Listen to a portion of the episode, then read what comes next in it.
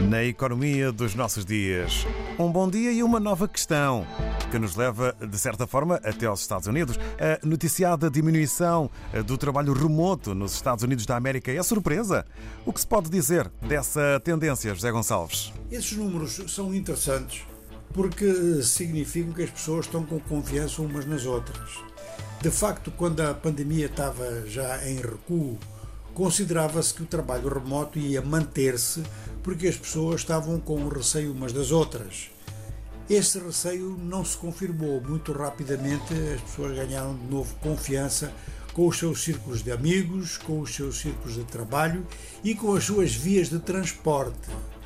Agora, é um facto que o trabalho remoto, como a educação remota, apresenta de facto problemas. Há setores em que isso é absolutamente impossível: trabalho de laboratório, trabalhos de pesquisa, aulas de determinado nível, mesmo na matemática, e depois na indústria e na agricultura.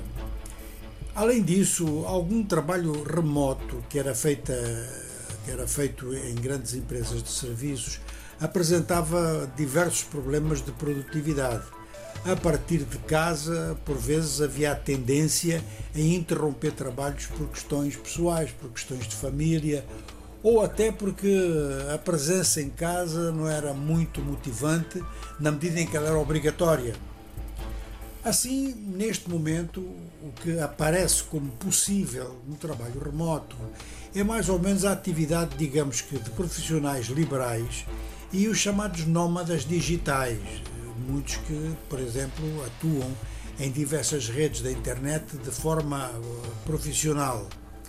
Também é possível, e sempre foi, uh, o trabalho remoto para escritores, jornalistas e outros profissionais uh, desses, desses setores mas é uma indicação importante que imediatamente as indústrias, a agricultura e o comércio tenham tido capacidade para organizar os seus turnos de trabalho em termos presenciais e com garantias de segurança em termos de saúde pública. De maneira que uma economia como a dos Estados Unidos dá uma indicação importante.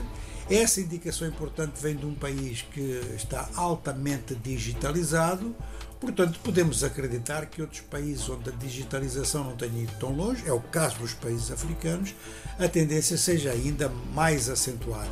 Ou seja, a maior parte do trabalho é mesmo feita em coletivo e presencialmente. Aí está então a realidade do trabalho nos Estados Unidos da América.